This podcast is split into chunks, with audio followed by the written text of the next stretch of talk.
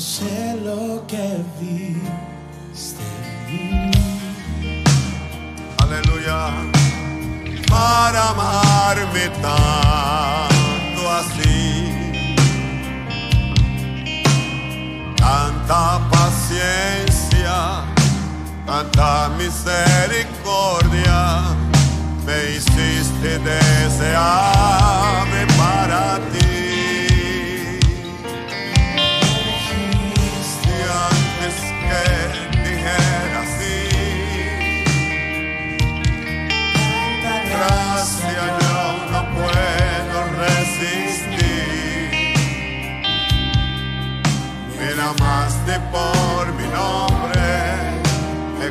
compraste por tu sangre, me hiciste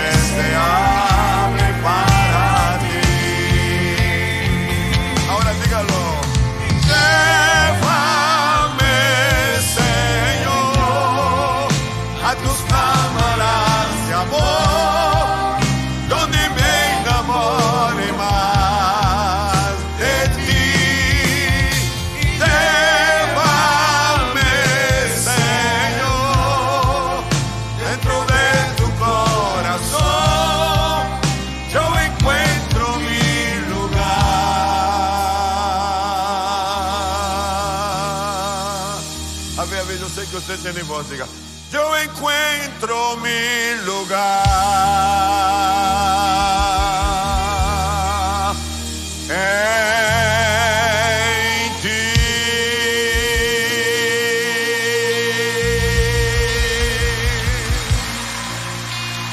Aleluya.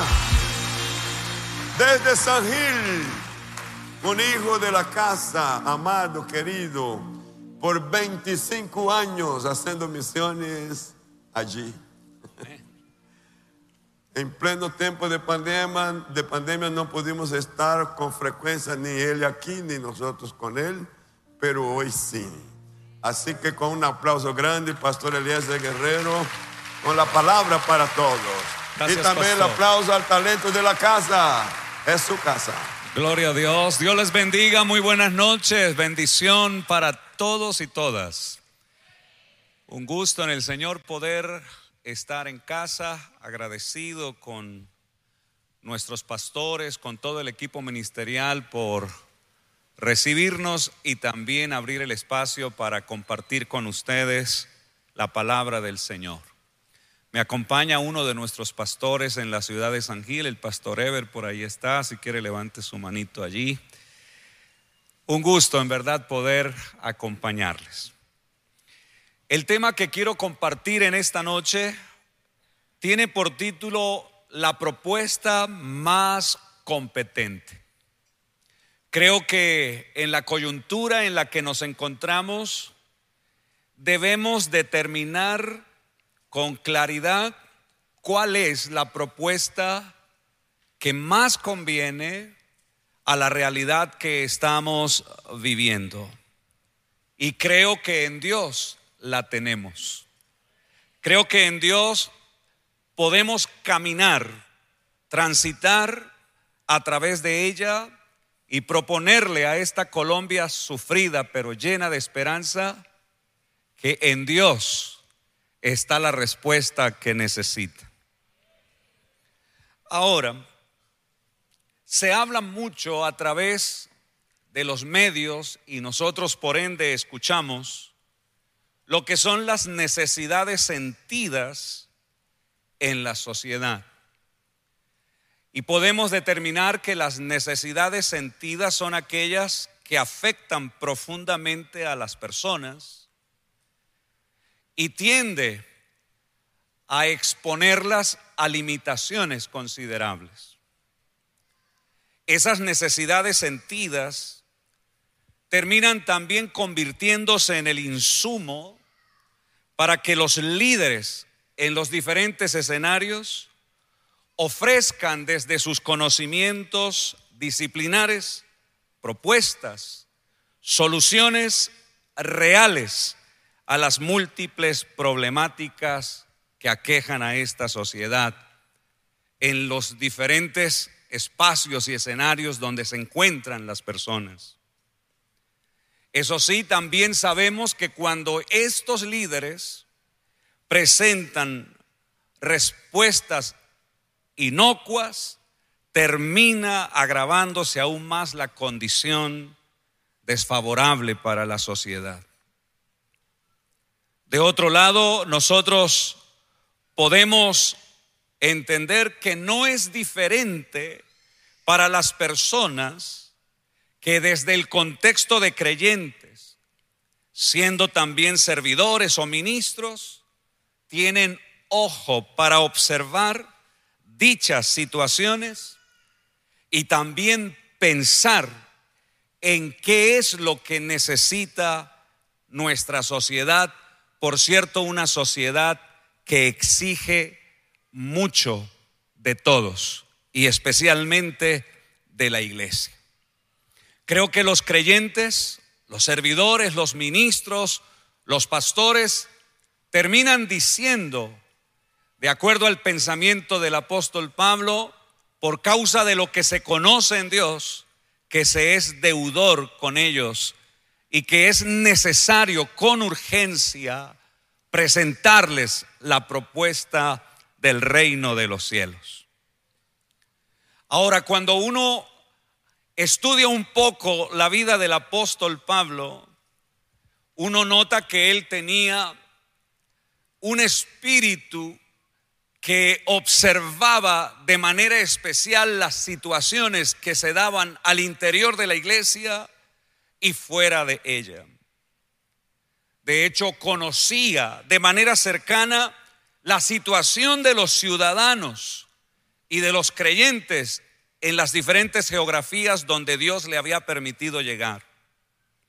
Pero específicamente conoció de cerca la situación que vivían los ciudadanos y los creyentes de la ciudad de Roma. Una ciudad portentosa, una ciudad dinámica, una ciudad con mucho movimiento, una ciudad que tenía rasgos muy fuertes en torno a quienes le gobernaban.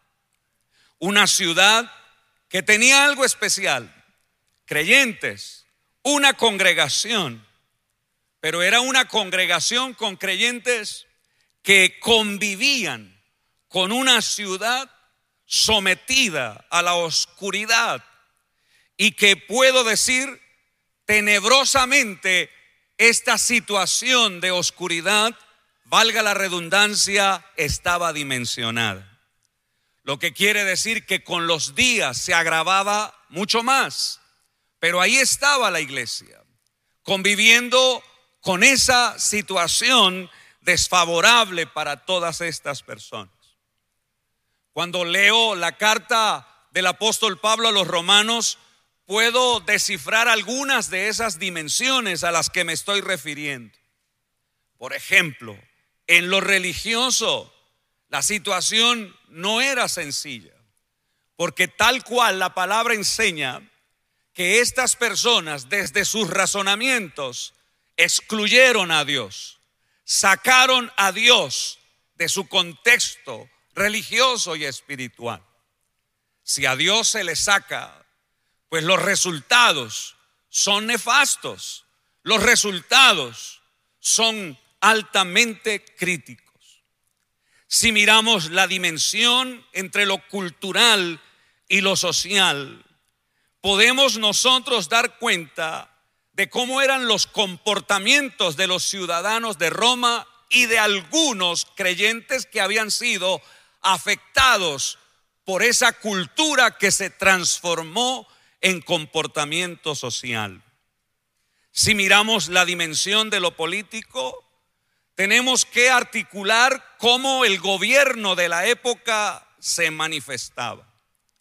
Algunos historiadores dicen que por lo menos el 90% de los gobernantes romanos practicaban diferentes perversidades que realmente trastocaban la moral del ser humano con respecto al diseño de Dios.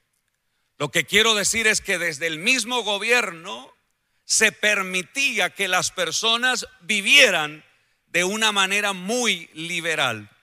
y vivieran de una manera libertina también. Es como si el mismo gobierno permitiera la legitimación de diferentes comportamientos, por absurdos que fueran, tenía la complacencia para que las personas también se comportaran de esa forma. Y si vemos la dimensión en lo ético, entonces nosotros también podemos concluir que el manejo del cuerpo, por ejemplo, la forma como se pensaba de usar el cuerpo, estaba totalmente alejado de lo que Dios había establecido. Lo que quiero decir es que en esa ciudad tan convulsionada había una iglesia, estaba la iglesia, estaban los creyentes, pero estaban luchando y estaban batallando.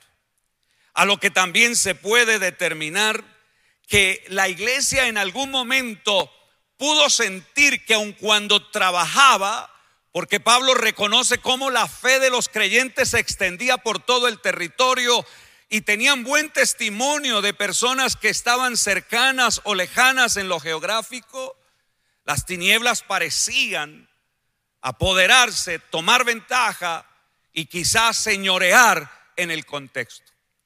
Lo que quiere decir que cuando una iglesia con sus creyentes trabajan en un contexto así, puede abrirse un espacio para la incertidumbre, para la desazón, para la impotencia y, por qué no decirlo, para el desgano ministerial al no saber cómo lograr vencer esa fuerza oscura con la que ellos están conviviendo de tiempo atrás.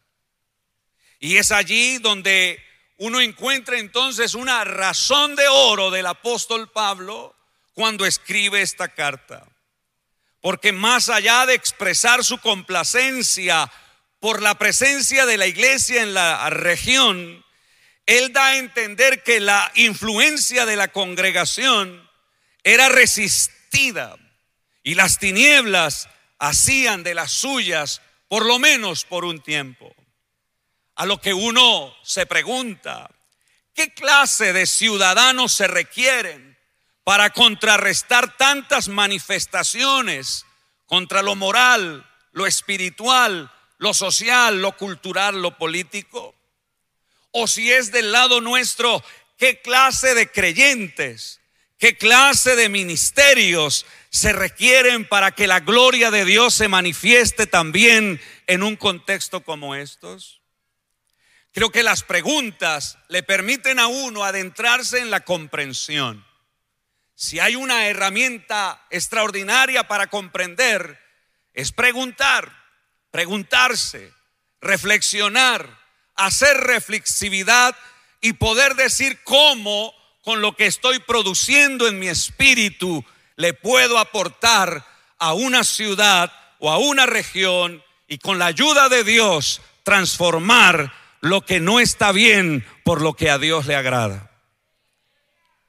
La carta a los Romanos capítulo 1, versículo 15, dice de manera espectacular, creo yo, lo siguiente. Así que en cuanto a mí, pronto estoy a anunciaros el Evangelio también a vosotros que estáis en Roma. Había una iglesia, habían creyentes, la fe se manifestaba, se supone que había incidencia de la congregación y sin embargo Pablo en su carta dice, me quiero unir al trabajo de ustedes y yo sé lo que debo hacer. Llegaré a Roma para anunciar el Evangelio. Estoy pronto, estoy listo para hacerlo. En la oportunidad que Dios me dé, lo haré con amplitud de espíritu, porque creo que esta propuesta es competente para una región que está sumida en las tinieblas. La propuesta entonces es el Evangelio. Esa es la propuesta más competente. El anuncio del Evangelio como medida necesaria. El anuncio del Evangelio como medida suficiente para contrarrestar el avance de las tinieblas, siendo luz y sal en el territorio. De ahí entonces que estas personas que estaban en esa ciudad seguramente tomaban tiempo para pensar en estrategias. Seguro que así fue. Para pensar en los métodos, para pensar en las formas, para pensar en las maneras que el hombre de Dios puede usar para cambiar la realidad terrena con la realidad del reino. Y las estrategias, los métodos, las formas, las maneras en que el hombre de Dios piensa, solo cobran sentido cuando su contenido es el Evangelio del Señor. Las estrategias que navegan en el contenido del Evangelio son provechosas, no son estériles, siempre darán fruto y fruto en abundancia. Y si el Señor da vida en abundancia y está incluido en el Evangelio, los resultados deben ser consecuentes. También serán resultados cargados de abundancia en las personas que crean, que reciban y que se dispongan a vivir para Dios. La carta a los Romanos capítulo 1 versículo 16 dice, porque no me avergüenzo del Evangelio, porque es poder de Dios para salvación a todo aquel que cree, al judío primeramente y también al griego, porque en el Evangelio la justicia de Dios se revela por fe y para fe, y atestigua a él, como está escrito, mas el justo por la fe vivirá. Hay tantas interpretaciones para el versículo 16 y 17. Y son interpretaciones excelentes. Y se habla mucho acerca de la honra que sentía Pablo al haber sido alcanzado por el Señor y ahora ser él el portador del Evangelio. Pero cuando él está escribiendo esta carta, él nombra a los sabios, Él nombra a los entendidos.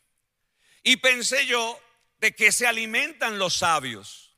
¿De qué se alimentan los entendidos?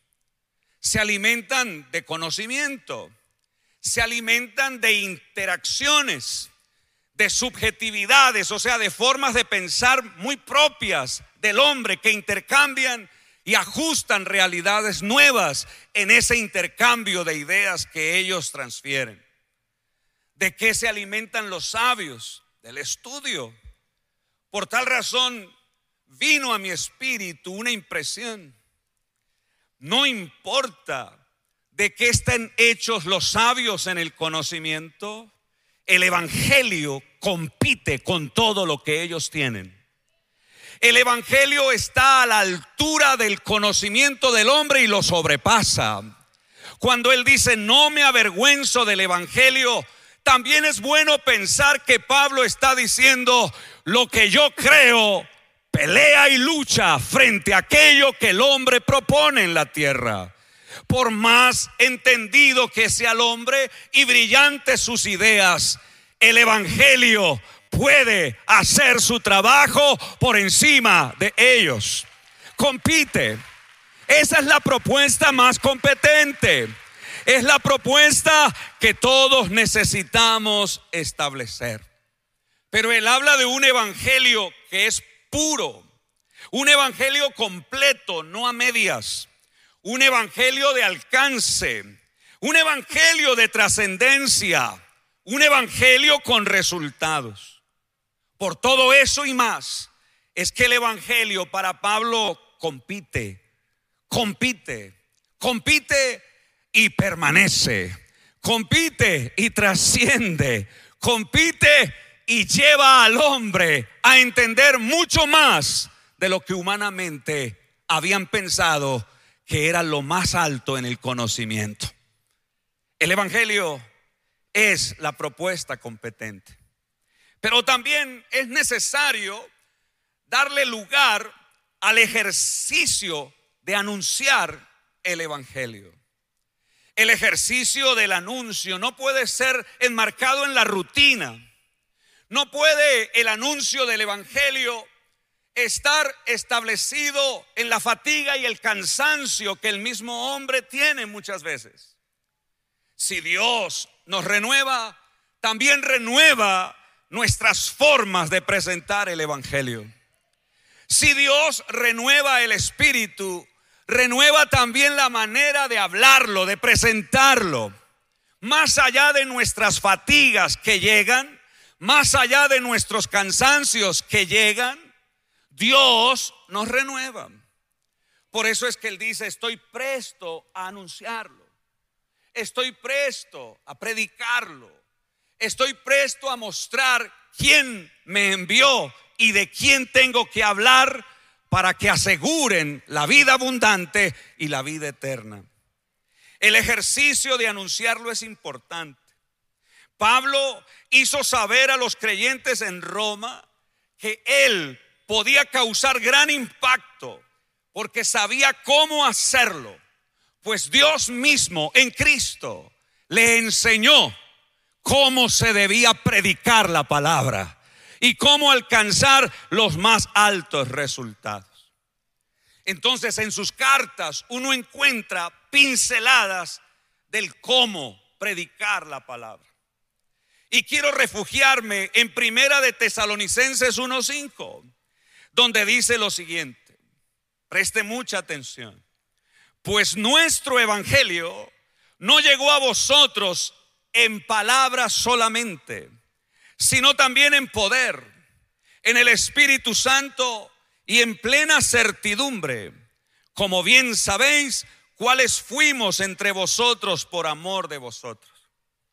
El Evangelio, cuando es anunciado, no puede estar por debajo de este estado y condición que Pablo presenta acá. Es extraordinario que el Evangelio lo podamos presentar en nuestras palabras. Me parece maravilloso que Dios nos permita hablar de todo lo bueno que Él quiere con la humanidad en nuestras palabras, pero sin manipularlo. Me parece maravilloso que Dios nos permita hablar de Él y de sus propósitos con la humanidad en nuestras palabras.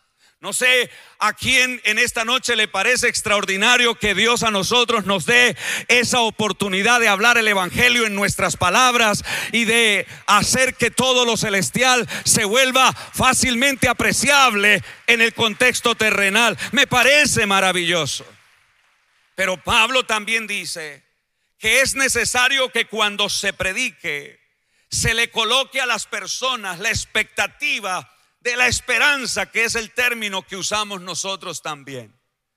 Que las personas cuando escuchen el Evangelio, en la medida en que progresa la exposición del Evangelio, ellos tengan en su espíritu la realidad de creer que ciertamente Dios los está llamando a vivir una vida extraordinaria en Él. Y que no estén quietos, paralizados o pensando conforme a su manera anterior de hacerlo, sino creyendo que hacia el futuro inmediato, en sus próximos días, cercanos y lejanos, la esperanza los envuelve, la esperanza los arropa y que por medio de la fe den lugar a las manifestaciones de Dios. Y que Dios obre en sus vidas de manera especial. Pero la palabra también tiene que ir condimentada cuando se anuncia con el Espíritu Santo. Porque Él guía toda verdad. Porque el Espíritu Santo es el mejor aliado de los predicadores. Porque Él es el que convence de pecado, de justicia, de juicio. Y eso no se nos puede olvidar a nosotros. Que aunque hablamos en nuestras palabras, el Espíritu Santo es el que con amor asombroso empuja a las personas a abrazar esa palabra, a recibirla y a convertirse en hijos de Dios. Tanto así que el mismo Espíritu les testifica que son hijos de Dios y se vuelven a Dios. La palabra cuando se anuncia no puede estar desprovista de certidumbre plena.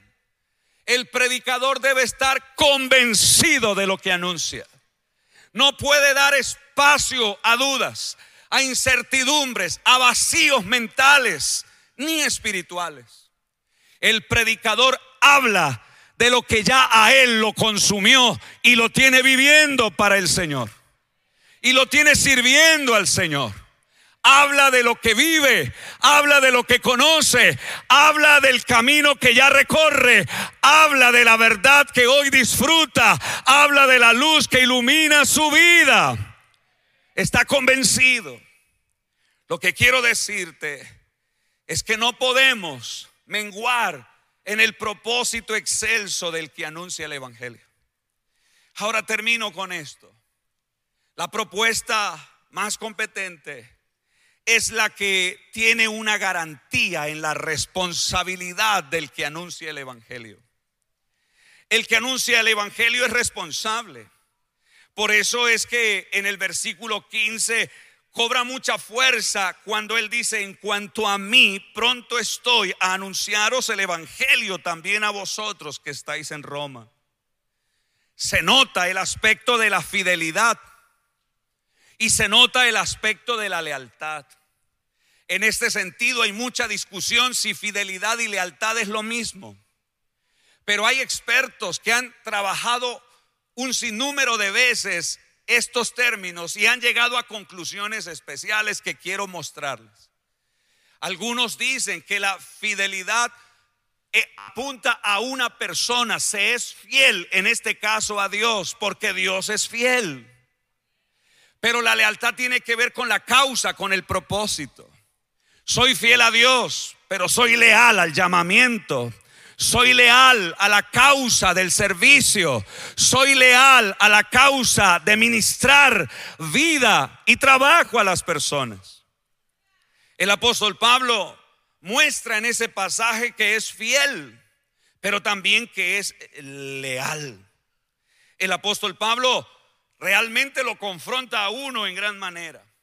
Pero quiero decirle esto para cerrar acá.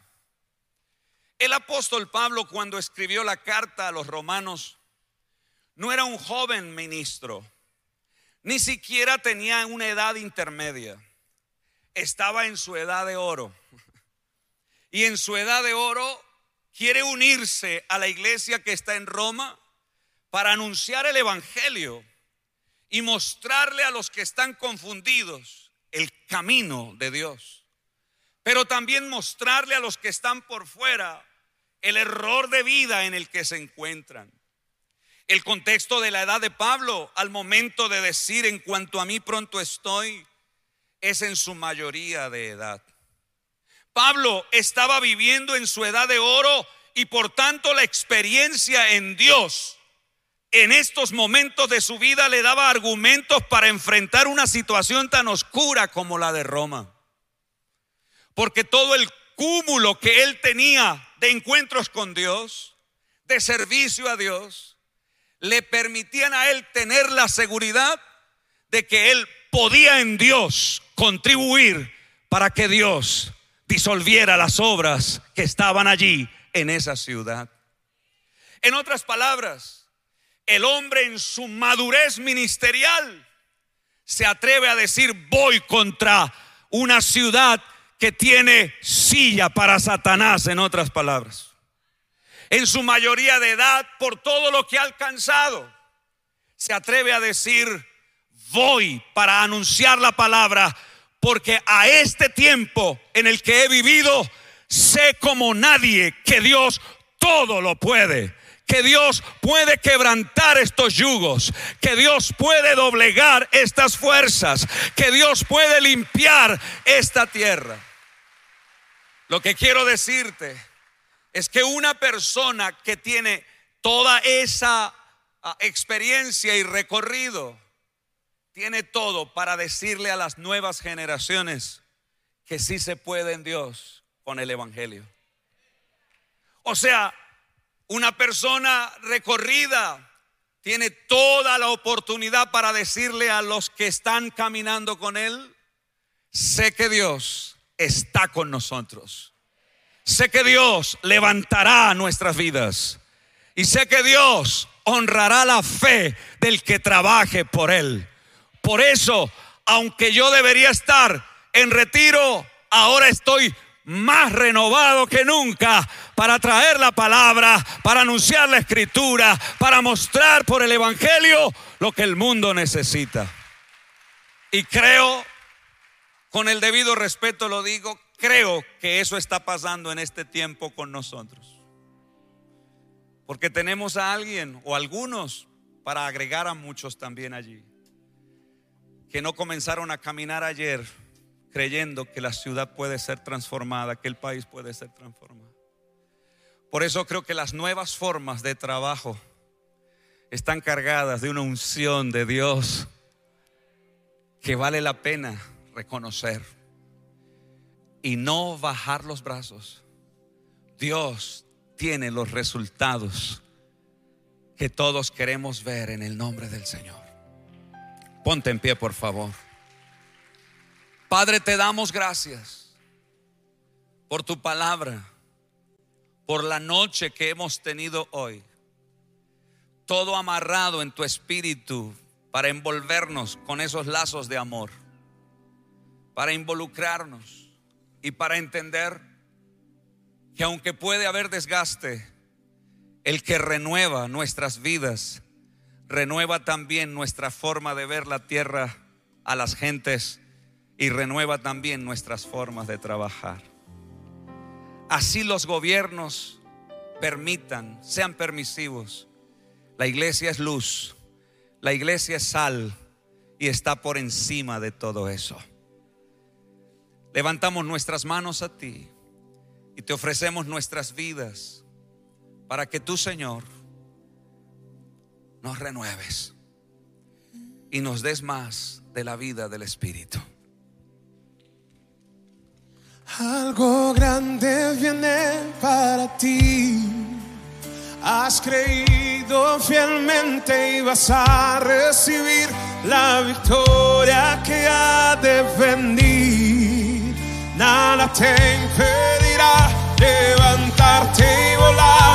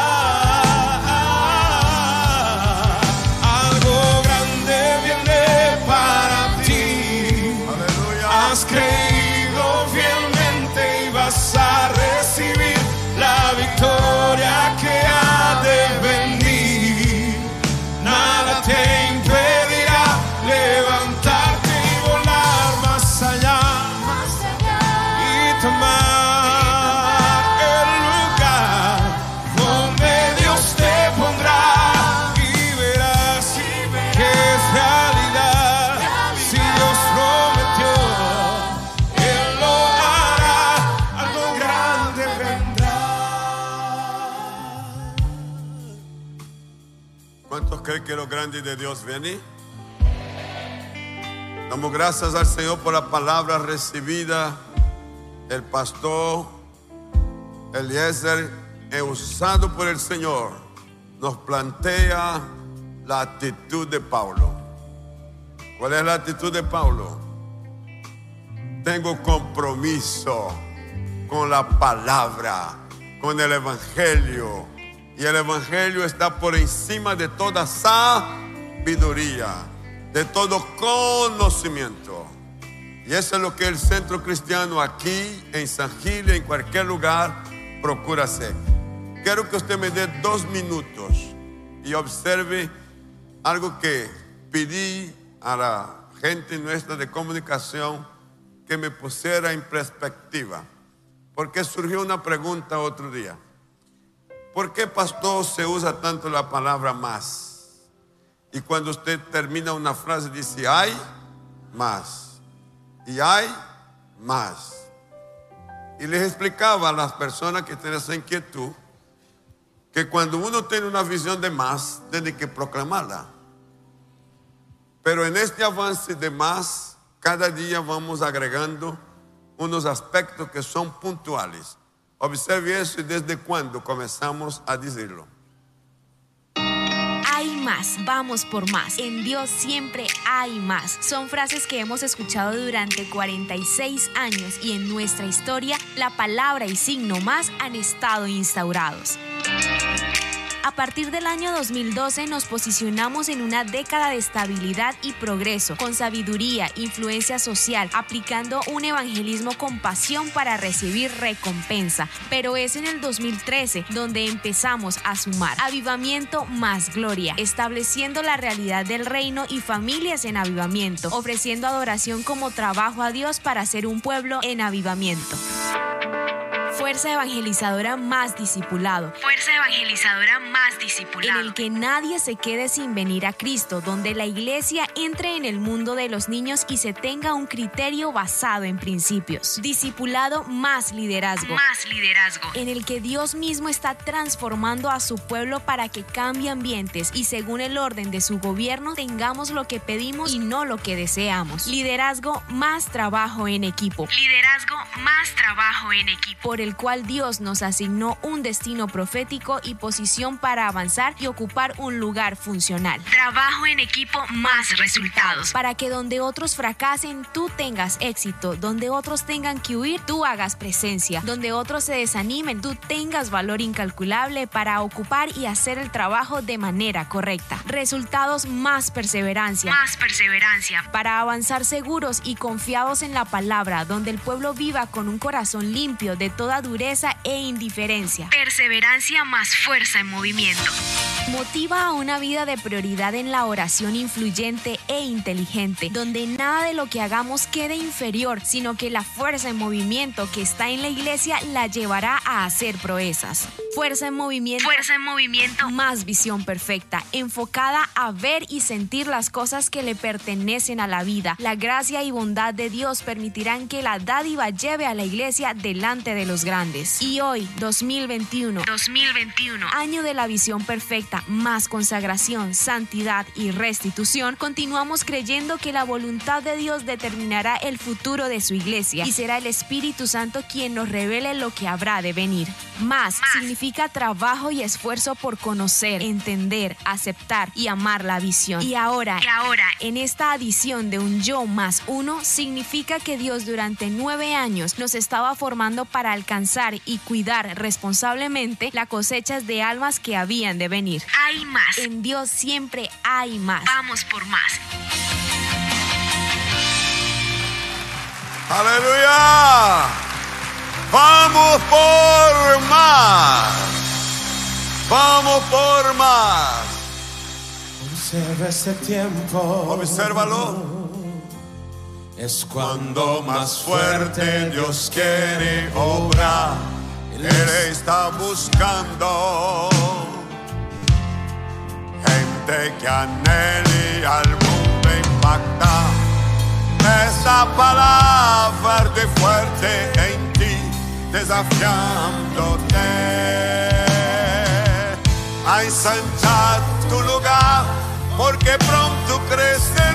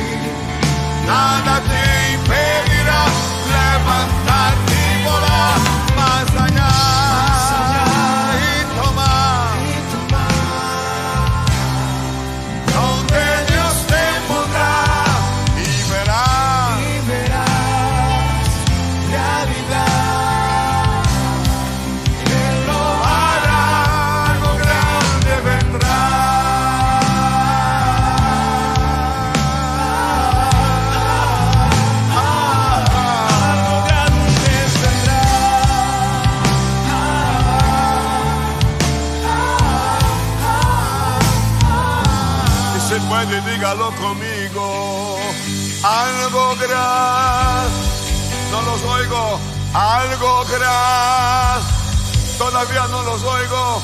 Algo gran.